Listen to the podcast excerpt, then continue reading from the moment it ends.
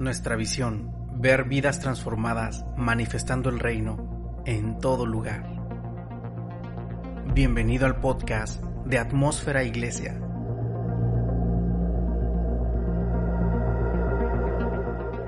A continuación, en este episodio, el pastor Ricky Damián.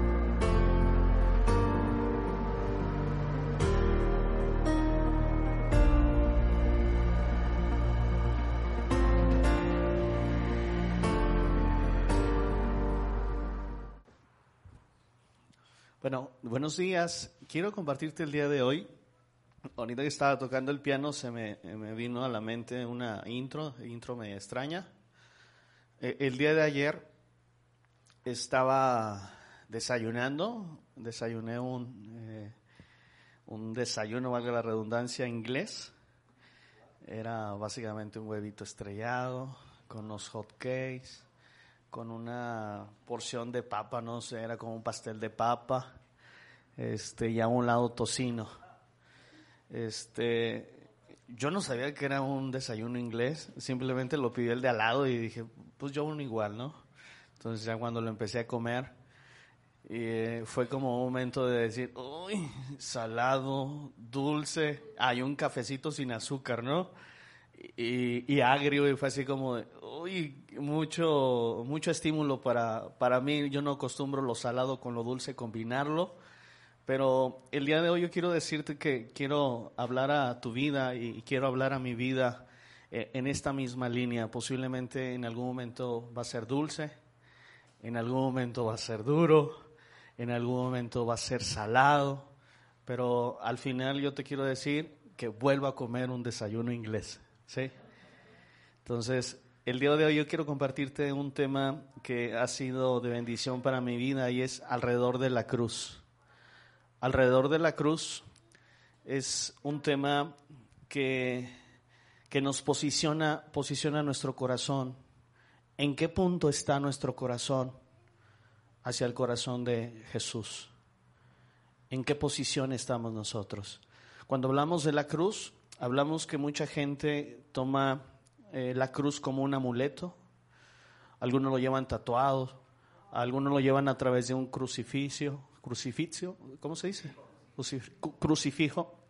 Algunos lo llevan posiblemente en una pulsera y, de alguna u otra manera evocan eh, que ese amuleto puede darles protección o les puede dar cuidado. ¿sí?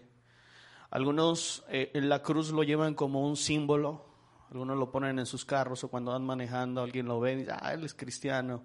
O, si vemos a alguien que lleva una playera y, si no trae a Jesús ahí este, a, bordo en la cruz, pues decimos, bueno, ese sí es cristiano. Entonces, muchos distinguimos o el símbolo de la cruz lo, aludimos a aquel que puede eh, tener la creencia hacia una fe cristiana, independientemente si es este, católico, si es cristiano.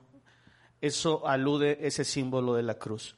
Cuando nosotros vamos al momento en que Jesús es crucificado, quiero llevarte a esa parte de la historia de la Biblia, cuando Jesús está siendo crucificado. En aquel entonces, eh, la muerte de cruz se otorgaba a aquellas personas malhechoras, aquellas personas que habían sido cruel en medio de la sociedad, que habían sido básicamente, eh, habían cometido delitos, y la cruz era la muerte más vergonzosa en aquel entonces. ¿Sí? No tiene nada que ver con hoy la, silla eléctrica o con la inyección letal, porque al final estas son muertes fulminantes. La muerte de cruz significaba un símbolo donde eras avergonzado públicamente, donde la gente iba y se desahogaba. Y a lo mejor ni conocían al que estaba siendo crucificado, pero hacían bola, ¿no? O sea, eh, la euforia y la histeria de las masas, ¿sí? Que eso provoca, ¿sí? ¿Por qué gritamos esto? No sé, pero tú grítalo. Entonces, e, empiezan a insultar al ladrón, aquellos que eran crucificados, y ese simbolismo de la cruz en aquel entonces es que era, era vergüenza para todos, pero también era vergüenza para su descendencia. Es decir, que si yo moría, todo lo que venía después de mi linaje o todo lo que era hacia atrás de mi ascendencia era una ascendencia y una descendencia en vergüenza. Ya eran marcados. Eso era la muerte de cruz. Y ustedes saben que la Biblia enseña que en ese momento o en ese, en ese monte llamado Gólgota, la calavera, había tres hombres. En medio yace el rey de reyes y señor de señores. Aquel que te dirá, yo asumo la vergüenza públicamente. La bola me dice, crucifíquele. Es merecedor. Cuando días antes le decían Osana en las alturas al rey de David, aquel que viene, aquel anunciado, y se le celebraba con palmas, días después no se, no se le celebra, se le anuncia y se le dice que es merecedor de cruz. Cuando la Biblia menciona que él caminando en medio de sus trasquiladores jamás abrió su boca,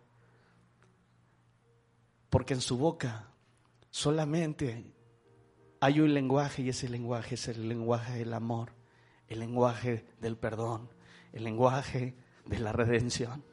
Y déjame decirte, Jesús en ese momento cuando está en la cruz del Calvario, la cultura romana decía que era avergonzado su linaje, que era avergonzado todo, todo lo que era básicamente provocado, les digo, en ascendencia y descendencia. Pero Jesús está cambiando ese argumento y Jesús está diciendo, yo asumo la vergüenza, pero todo lo que salga a través de mí como un linaje será anunciado como pueblo escogido, nación santa linaje escogido, para anunciar las virtudes de aquel que nos llamó de sus tinieblas a sus luz admirable.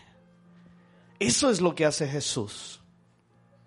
Nosotros vamos a Colosenses 1.13 mientras lo ponen. Dice, la vergüenza se convirtió en la más grande esperanza del ser humano. Pues Él nos rescató, dice Colosenses 1.13, pues Él nos rescató del reino de la oscuridad y nos trasladó. ¿A dónde nos trasladó? Al reino de su Hijo. Pues Él nos rescató del reino de la, de la oscuridad y nos trasladó al reino de su Hijo. Cuando ustedes piden un Uber o piden un taxi, ¿qué hacen ustedes? ¿O qué hago yo? Nada más es abordar. El chofer hace la chamba.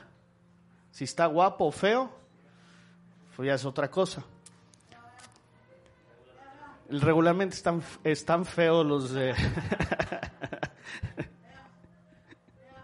ok, nos trasladamos, nada más nos subimos. Y los demás hace, el chofer o el conductor hace lo demás. Habrá personas que hoy en día, a través de la posición de su corazón, están diciendo, sabes que yo quiero estar en las tinieblas. Pero Jesús te está diciendo, Él te quiere trasladar a su reino. No, yo quiero estar en las tinieblas. Aquí déjame, aquí estoy a gusto. ¿Habrá personas así? ¿Habrá corazones así? ¿Y cómo saberlo? Por las conductas, por los pensamientos, por las palabras. Pero Jesús está diciendo, yo quiero trasladarte al reino. Y en mi reino hay paz, hay gozo. En mi reino hay paz y hay gozo. Recuerdo que en la semana, eso me sucedió hace dos días, llegué a un momento muy estresante del trabajo Salí a caminar, pasé por Casa Jalisco, llegué a un Otso, iba a comprar un gansito, pero estaban igual un gansito y unos pingüinos. Me salí, me senté y me empecé a comer los pingüinos. Y quiero decirte esto. Sentí como el Espíritu Santo me decía, estás viendo una perspectiva difícil estás viendo una perspectiva complicada. Pero yo quiero ayudarte a que tengas un mejor resultado con el menor esfuerzo. Pero Señor, no me saben a veces lo logro si no hago el esfuerzo. es que tiene que ser con menor esfuerzo. Déjame poner las personas, déjame poner los momentos, déjame poner las circunstancias para que no te esfuerces. Dejé mi envoltura, la tiré y me fui caminando y dije, va. Y cambió mi perspectiva. Yo tuve un mejor resultado. Ahora, el lunes no sé qué mañana me vaya a pasar. Tendré que comprarme otros dos pingüinos.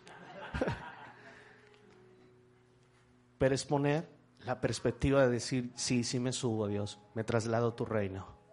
Quiero estar contigo, quiero que me ayudes. Decía Israel, el reino no puede, no tener rey. Y sabes, no puedes estar ni tú ni yo en el reino si no seguimos los lineamientos del rey.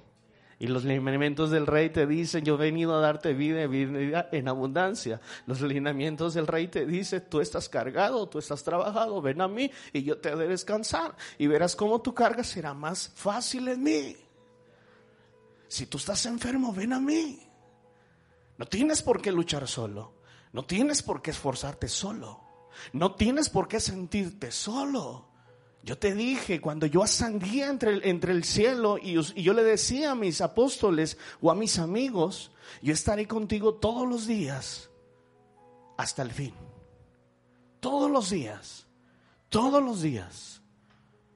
Dios no tiene horarios. Nosotros sí, pero Dios no tiene horarios. Sigo avanzando. Cuando vamos a Colosenses 2.15, Dice, de esa manera desarmó a los gobernantes y a las autoridades espirituales. ¿Qué dice? Los avergonzó públicamente con su victoria sobre ellos en la cruz.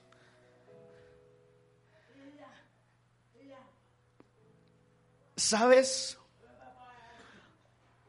Es una verdad que en los momentos más nublados, en los momentos más complicados, cuando nosotros dejamos que esa luz de Jesús venga y alumbre, son los momentos en que nosotros decimos, Dios, esto no se pudo haberse solucionado, no se puede solucionar si tú no estás y haces un milagro. En los momentos que tú sientas que lo has perdido todo o que ya no hay esperanza o que ya no hay una situación, no hay una situación que ya te pueda ayudar en ese momento en los que te sientas eh, más escaso, más miserable, más eh, menos capaz. Créeme, créeme, créeme, porque lo he visto y la Biblia lo dice. Es el momento donde suceden los milagros de Jesús. ¿Sabes por qué razón? Porque en ese momento tú argumentas y tú te posicionas y dices, ya lo hice todo, ya lo intenté todo, ya lo agoté todo. Y es en ese momento donde Jesús dice, ¿ya lo agotaste todo, mi niño?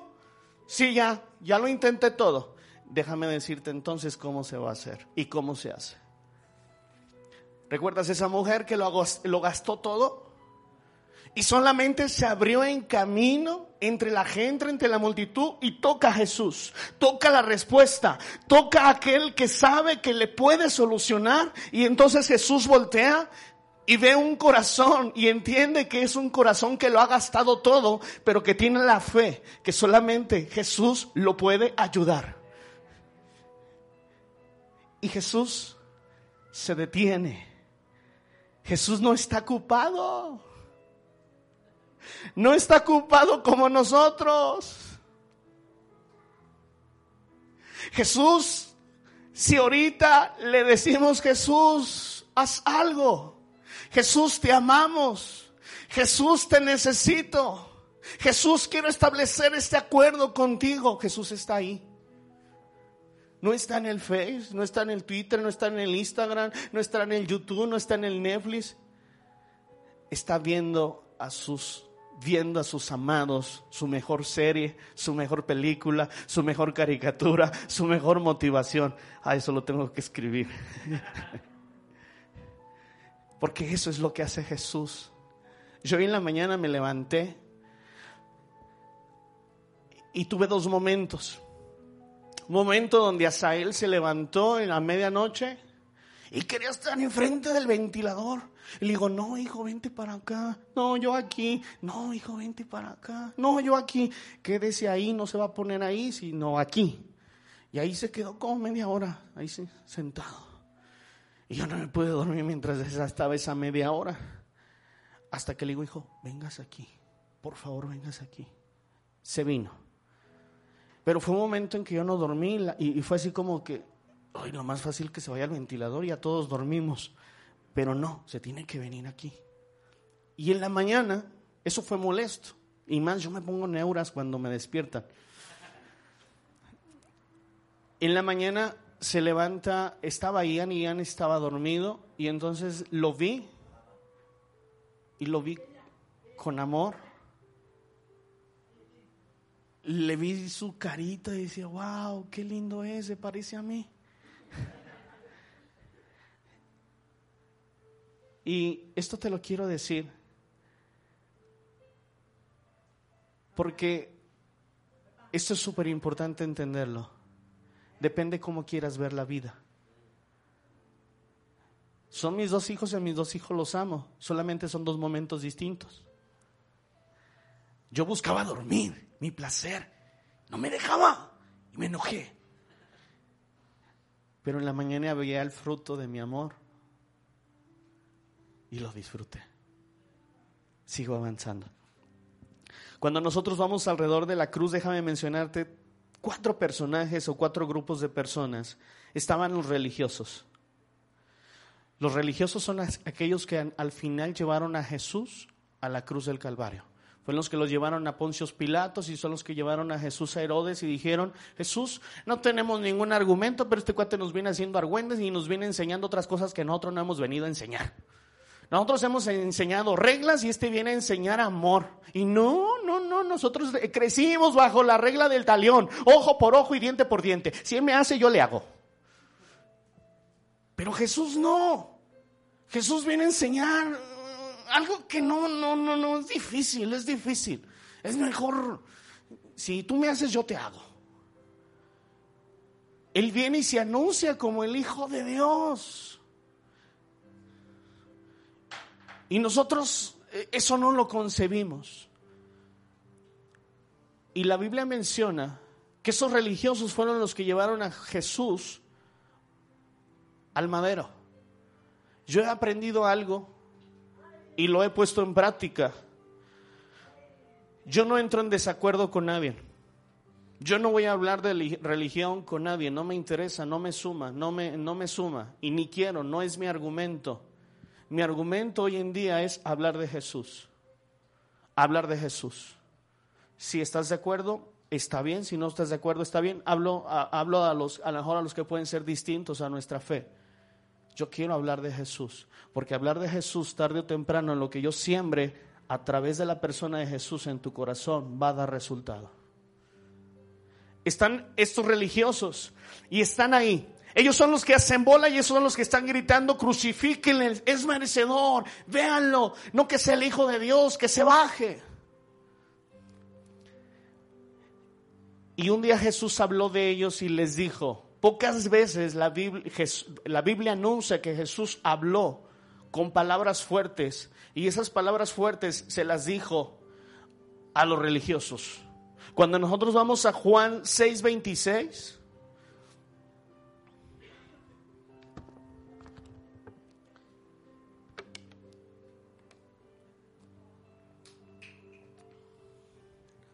Perdón, Mateo 23, 27, hijo. Yo me equivoqué. Mateo 23, 27. ¿Qué aflicción les espera, maestros de la ley religiosa y fariseos? Y luego dice, hipócritas, dice Alan, pues son como tumbas blanqueadas, hermosas por fuera, pero llena de huesos de muertos y toda clase de impureza por dentro. ¿Sabes una cosa? Y lo confieso porque no tengo problemas con eso. Yo crecí siendo un fariseo. Un fariseo que tenía que vestir bien, que tenía que eh, vestir con decoro, que tenía que seguir reglas, que tenía que seguir todos los principios, pero en mi intimidad y en mi soledad, o en, en los momentos donde a lo mejor tenía que dar un testimonio distinto, pues ahí cambiaba, ¿no? Cuando me cae el 20, que el corazón de Dios es que yo sea el mismo aquí y sea el mismo afuera. Ellos, ante la sociedad, ante su servicio, eran los que más sabían, eran los más dotos, los más capacitados. Pero viene Jesús y los desnuda y les dice, sepulcros blanqueados. Saben mucho, pero practican poco. Me encanta esta historia que me enseñó un día un pastor en Monterrey. Decía, había dos personas, un jovencito que quería estudiar el instituto, tres, cinco, seis años porque quería hacer un doctorado. Y había una viejita en la iglesia que no tenía ni siquiera la primaria ni la secundaria. No sabía leer ni escribir, pero se sabía un versículo. Amarás a tu prójimo como a ti mismo. Y no había mujer más amorosa que ella en la iglesia. Y la aplicación fue, apréndete tres versículos, pero aplícalos aplícalos, vívelos. No te aprendas la Biblia. No vaya a ser que te distraigas del propósito. Apréndete tres y aplícalos, vívelos, los vida. Y esos tres versículos en algún momento te van a llegar y van a decir, no, pero yo quiero otros tres. Y yo quiero otros tres. Y eso es, esa es, esa es la palabra viva y eficaz, más cortante que toda espada de dos filos. Sigo avanzando. El otro grupo es los apóstoles, los amigos, las personas que habían tenido un milagro, los seguidores de Jesús. ¿Cuántas personas recibieron un milagro de Jesús? Dice el escritor que si se contaran, que si escribieran todos los milagros que Jesús hizo, no habría suficientes libros para plasmar todos los milagros. Al final es una expresión que se llama una hipérbole, una exageración. Pero fueron tantos los milagros que Jesús hizo que no solamente son los que están en la Biblia, hubo más. Allí estuvo sus amigos, sus apóstoles, sus seguidores pero sabes una cosa, dentro del ministerio que Jesús estuvo y estuvo dando, y ahí viene, la, ahí viene en el desayuno inglés un, ¿cómo le, le ponen ese al hot arriba? El, el tocino, ahí viene un tocino. Juan 6:26, caracoles, ese está bueno. Jesús les contestó, fíjate lo que les dijo a ellos antes de ir a la cruz o cuando estaba durante su ministerio. Jesús les contestó y les dijo la, les dijo la verdad. ¿Ustedes quieren estar conmigo? ¿Por qué? Porque les di de comer. No porque hayan entendido las señales milagrosas. ¿El siguiente? ¿El, el que sigue, hijo, después de esa? No se preocupen tanto por las cosas que se echan a perder tal como en la comida, pongan su energía en buscar la vida eterna que puede dar el Hijo del Hombre, Jesús. Honestamente, cuando nosotros vamos a orar o cuando nosotros hacemos conciencia de que Jesús está en nuestras vidas y que podemos acceder a Él, ¿cuánto le buscamos por un milagro?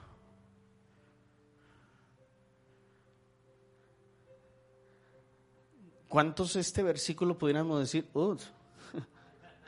yo te he buscado por un milagro, pero tengo el milagro y el mismo milagro me distrae. ¿Cuántos piden un carro y después el carro los distrae? Los lleva a otros rumbos. ¿Cuántos piden de repente, ah, yo recuerdo mucho esto, en, en la época de mi juventud y no hace mucho? Dame una mujer hermosa y Dios me la dio. Pero después, oye, ¿puedes predicar? No, es que eh, fíjate que y me iba con la novia. ¿O cuántos tienen a veces noviazgos entre los jóvenes, no? Aquí en otros lados, yo lo he visto aquí, ¿no? Que están distraídos.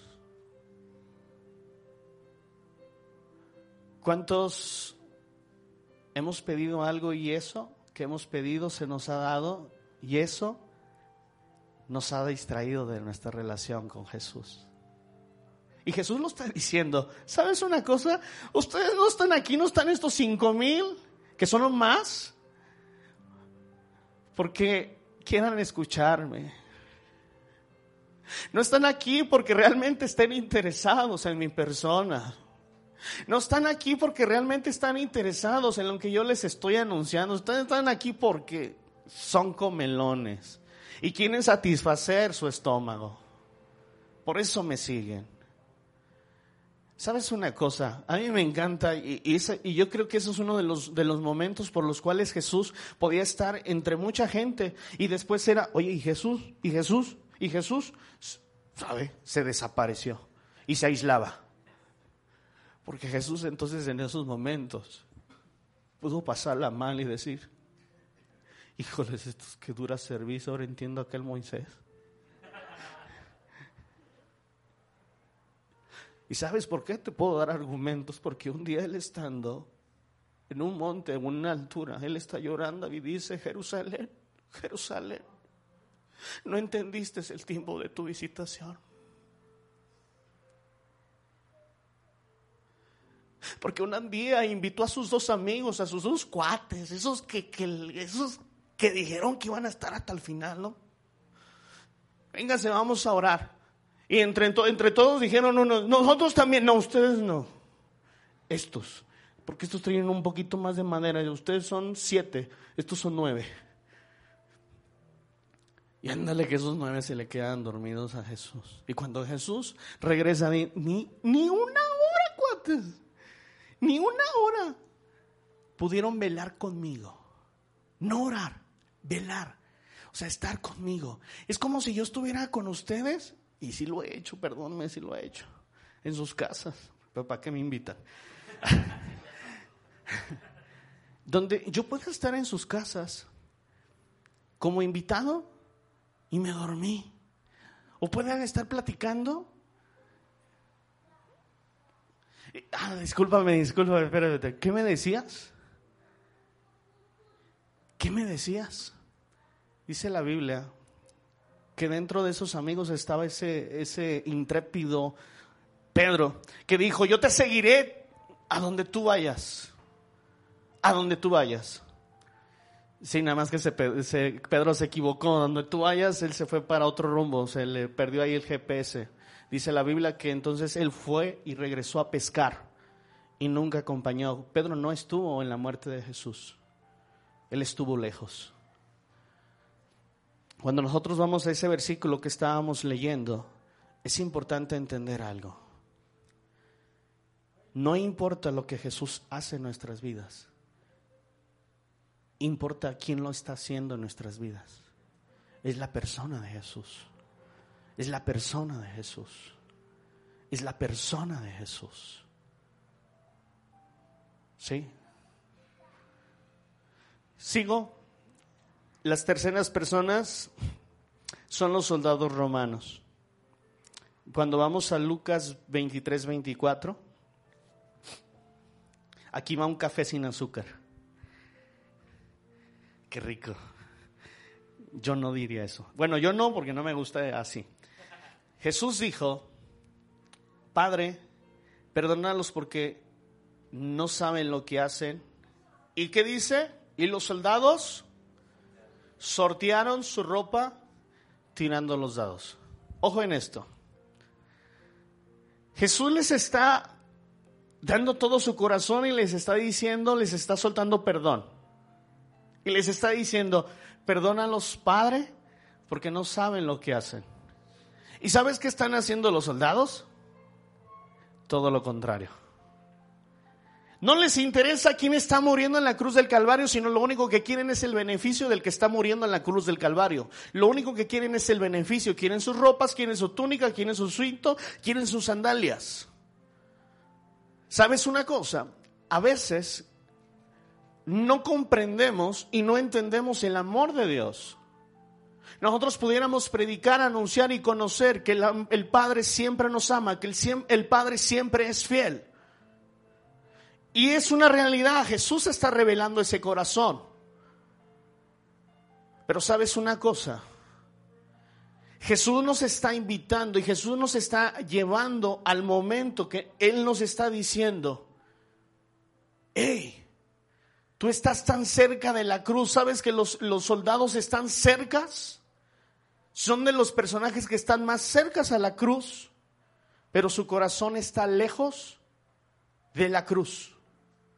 No sé si me estoy explicando. Ellos están, aquí está la cruz, aquí está la otra y acá está la otra. Ellos están cerca, están sorteando, están demasiado cerca que muchas personas, pero a ellos no les interesa Jesús. Les interesa lo que Jesús porta, lo que Jesús tiene. Cuando yo entendía esto, yo decía, hice un... Y se rompió algo dentro de mí y decía, ay, ay, O sea que yo muchas de las veces oro por mi interés, oro por mis necesidades, pero no necesariamente estoy pensando en ti, Jesús. Y esa es una realidad. La Biblia cuando dice buscar primeramente el reino de Dios y su justicia, ¿quién es la justicia? Jesús. Y todas las demás cosas se dan añadidas. Nosotros a veces buscamos las demás cosas para poder entender que tenemos la justicia de Jesús. Nos va mal. No, creo que me necesito hablar con el pastor. No me siento conectado con Dios. Estoy deprimido. Creo que me faltan... Y medimos las cosas en base a lo que tenemos. Si hay abundancia, oh, ¿cómo estás, mi hermano? Bendecido. En bendición. Pero si hay tristeza, ¿cómo estás? Híjole, vieras el diablo. Oh, un montón de cosas sacamos de argumentos. Y no es así. Jesús lo dejó muy claro. Cuando se le acerca ese hombre y le dice, Jesús, yo he seguido todo y quiero seguirte a ti. nada más déjame decirte una cosita. Para que me sigas a mí, déjame decirte primero, la añadidura no va a estar, va a llegar un momento en que tú cuando quieras dormir, ni siquiera tengo un lugar o un artefacto donde pueda recostar mi cabeza. Y la Biblia no menciona que Jesús se quedaba a dormir en grandes hoteles siempre se autoinvitaba. hacía o provocaba su propia comida. Porque Jesús en su interés es establecer el reino en los corazones de las personas. Y cuando entiendan este principio de establecer el corazón en las personas y en los corazones, entonces podrás retener y aumentar todo lo que se añade.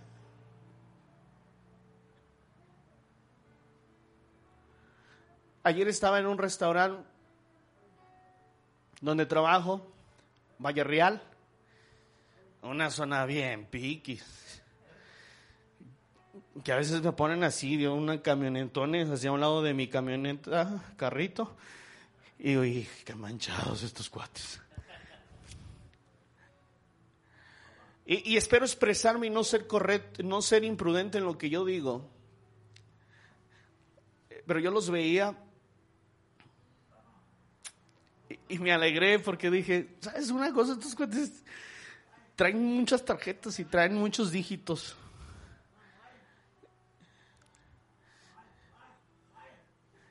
Y posiblemente los míos traigan poquitos ceros.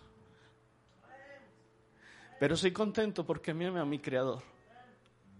Y no me justifico, no quiero llegar a un momento de decir, ah, con esto me... No, no, no, no, no, no, no, no. Porque esto, esto, esto que les estoy diciendo es muy grande, o sea, no tiene comparación. No quiero usar como un mecanismo de defensa, como es en la parte de la psicología. No, no, no, no, no. Estoy diciendo que soy bienaventurado porque Él me seleccionó. Soy bienaventurado porque Él me ama. Soy bienaventurado porque sé que aún en una enfermedad no necesito recurrir al mejor hospital. Puedo recurrir al fabricador. Y Él me puede sanar. Termino. ¿Qué tan cerca estás de Jesús? Como esos soldados. Pero ¿qué tan lejos? ¿Qué tan lejos? tan cercas pero tan lejos. Como cuando nos dice nuestra esposa o nosotros le hemos dicho a nuestra esposa, te siento distante. Siento que no estás ahí. ¿Cómo que no? Aquí estoy.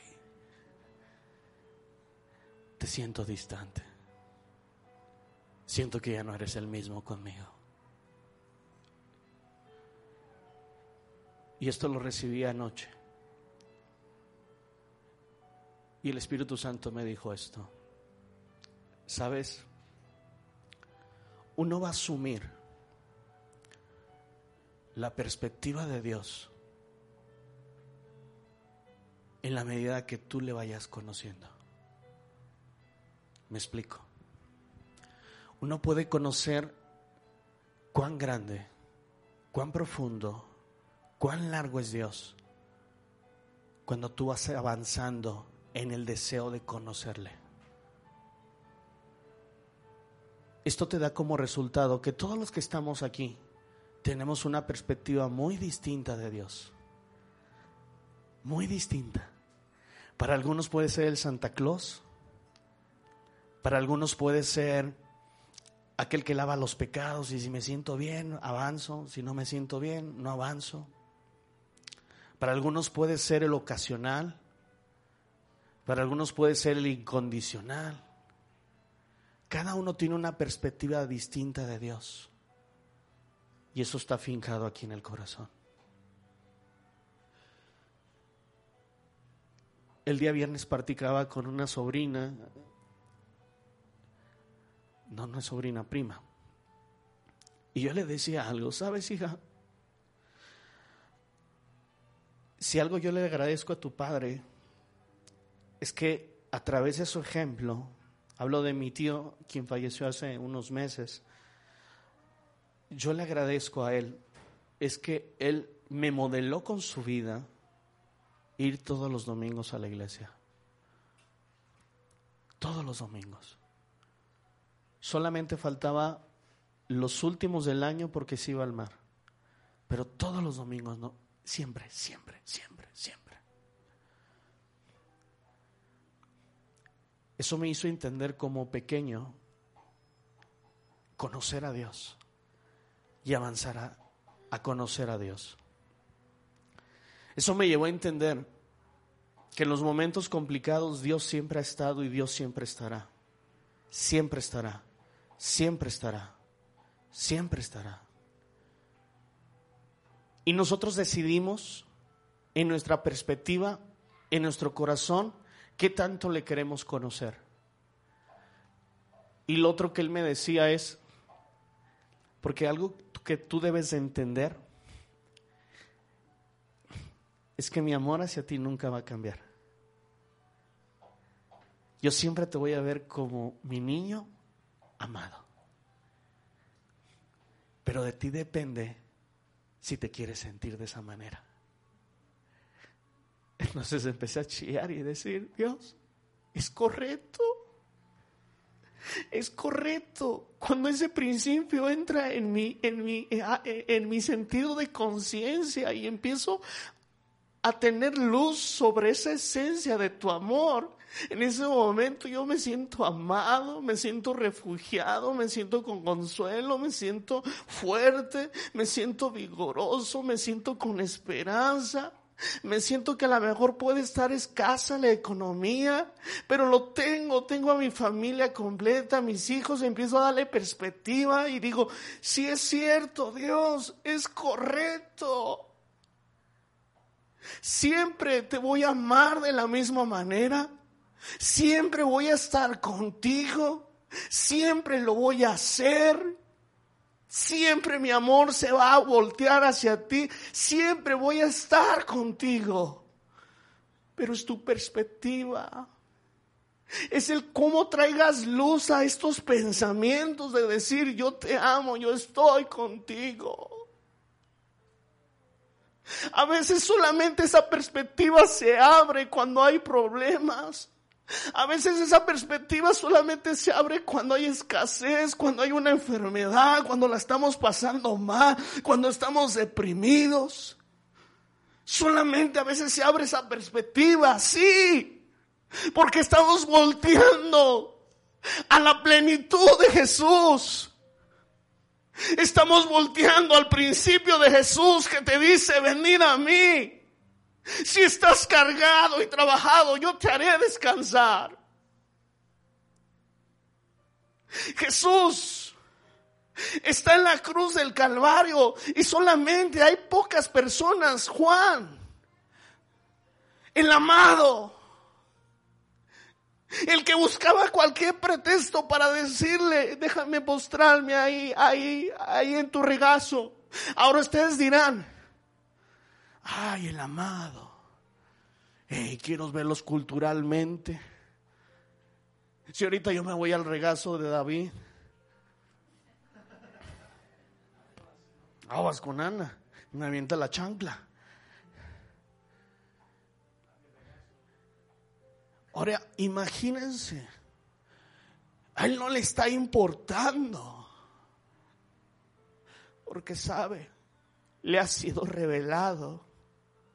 Por eso se le encomienda el Apocalipsis y él lo escribe porque tiene esa, esa capacidad de ver más allá.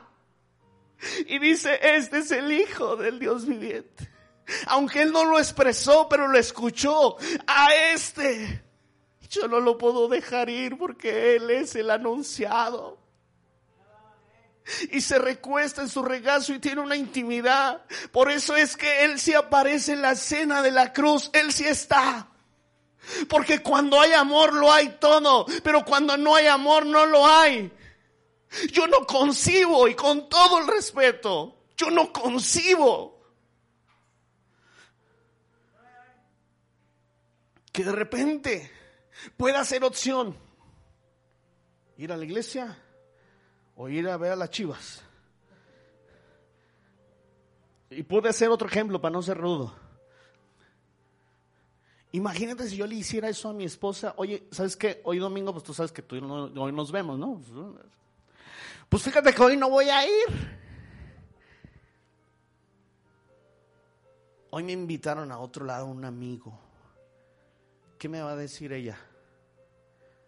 Ah, pues quédate con tu amigo, porque hasta aquí.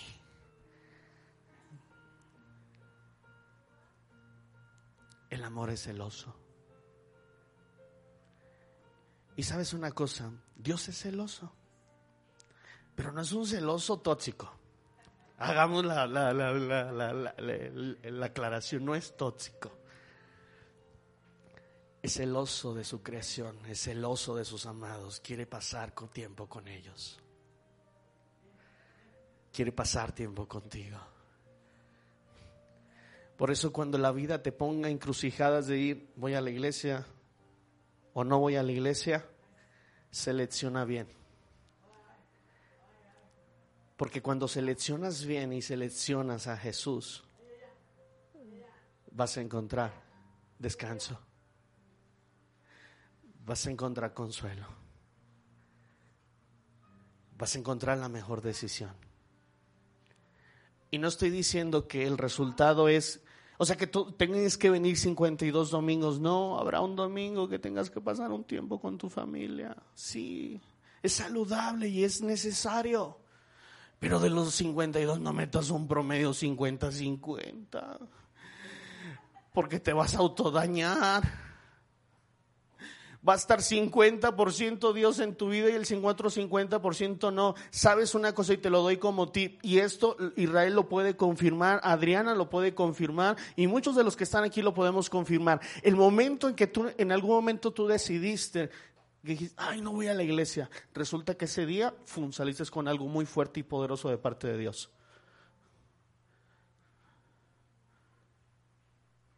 Yo lo he vivido en mi vida. Que digo, hoy no tengo ganas. Hoy se lo dije a Ana. Como dice Irra, hoy no tengo ganas, pero me acuerdo que, que soy el pastor. Y yo le digo, ¿sabes qué? No tengo ganas de ir, pero me acordé que tengo que predicar. Pero sabes, voy a salir por esa puerta voy a salir contento. Voy a salir lleno. Me voy a ir a mi casa a comerme un pollito. Voy a abrazar a mi familia, a mis hijos. Los voy a ver con otros lentes. No rayados, no empañados. Y voy a disfrutar a mi familia. Y en la medida que tú estás, ligado a esa vida, en la medida que tú estás ligado y tienes esa relación con Dios, tu perspectiva cambia. Y termino. Este ya es el de verdad. Juan, ahí está Jesús. Ojo en esto. Sé que muchos necesitan esta palabra. Jesús está en la cruz del Calvario. Dentro de sus siete palabras, solamente una va dirigida directamente a la persona o a las personas. Y es el momento en que Jesús le dice a Juan y a María, Madre, he ahí tu hijo, hijo, he ahí tu madre. Jesús en sus últimas palabras le está diciendo, no veo a Pedro. ¿Dónde está ese Lucas? Bueno, el Lucas no, ese era de otro, ya me acordé. Mi conocimiento se me puso aquí, se me enchuecó. No, Lucas no era apóstol. ¿Dónde está Felipe? ¿Dónde está Andrés? ¿Dónde están esos leprosos? ¿Dónde está esa mujer del flujo de sangre? Ah, allí está la que le dije, ¿dónde están tus acusadores? Pues ni yo te acuso. Ahí está María Magdalena. ¿Dónde están aquellos que recibieron un milagro?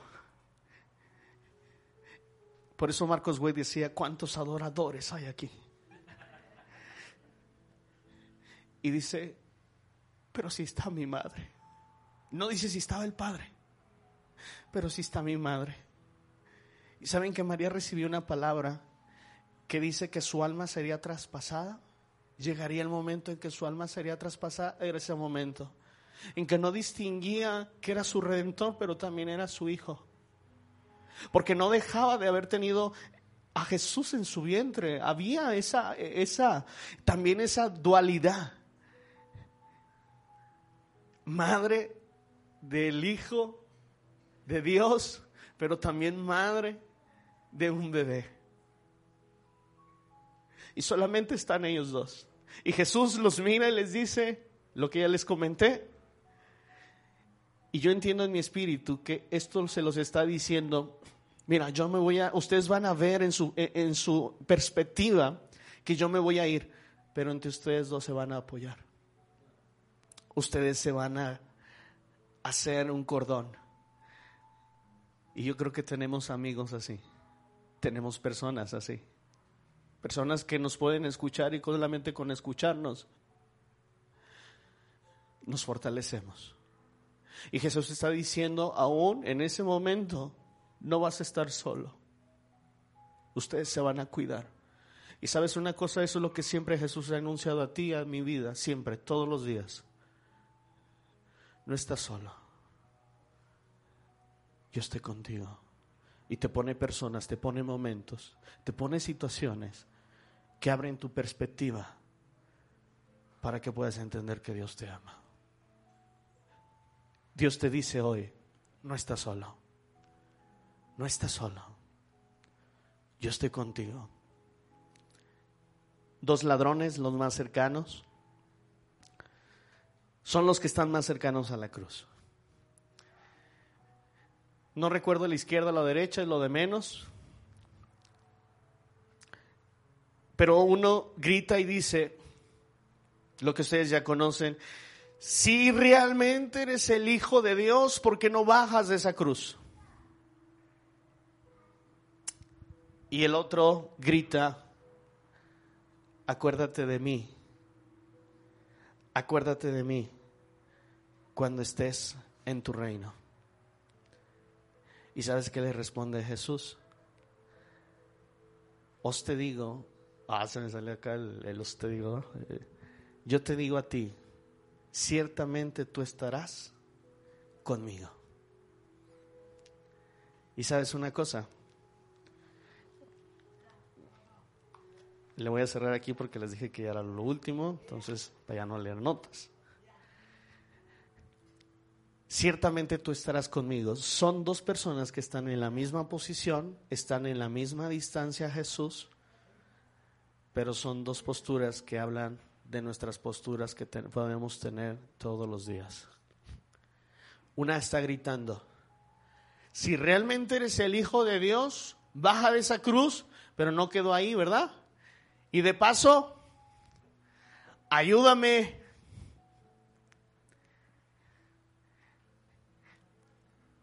¿Cuántas de nuestras oraciones, cuando oramos a Dios, oramos, adoramos y terminamos pidiendo? No está malo pedir, porque el mismo Jesús lo dijo, pedir y os dará.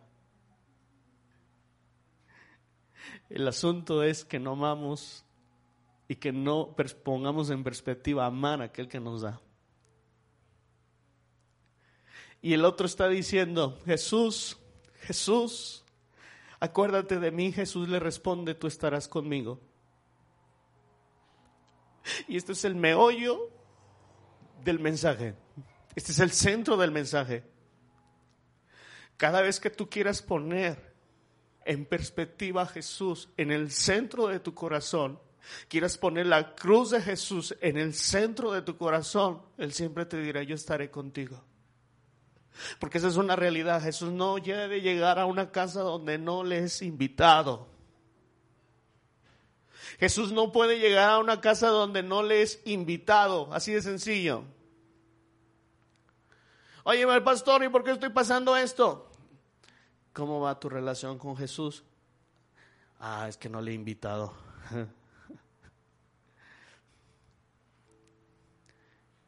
Es tan sencillo. Jesús nos quiere amar todo el tiempo. Alrededor de la cruz, ¿con quién nos identificamos?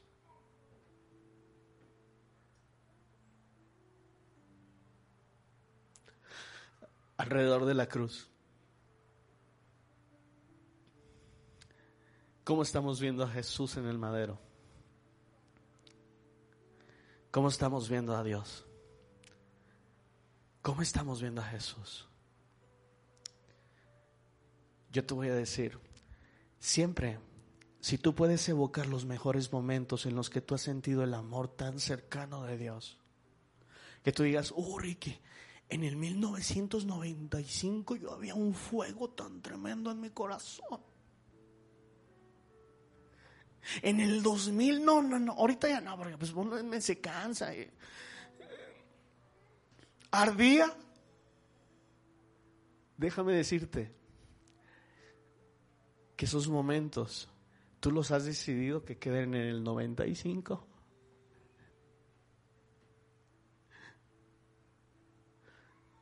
Yo tengo amigos. ¿Recuerdas lo que Dios hacía en esas veladas? ¡Uh!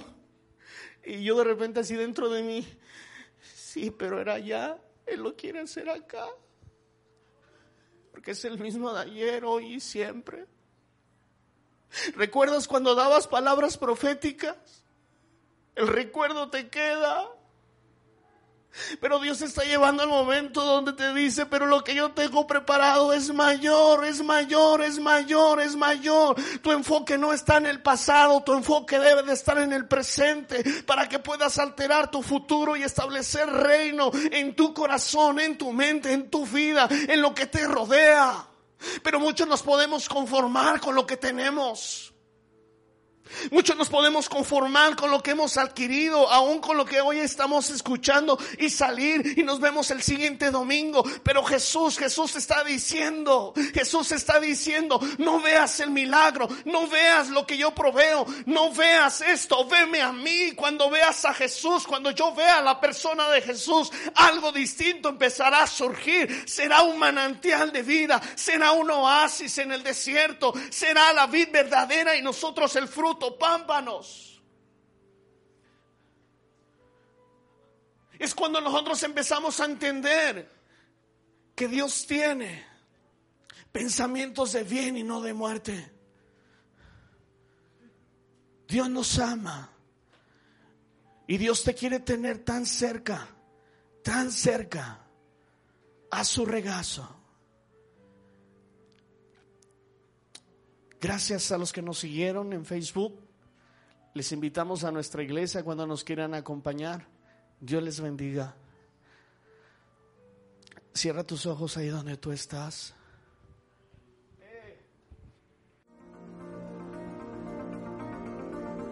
Gracias por habernos acompañado en este episodio de Atmósfera Iglesia.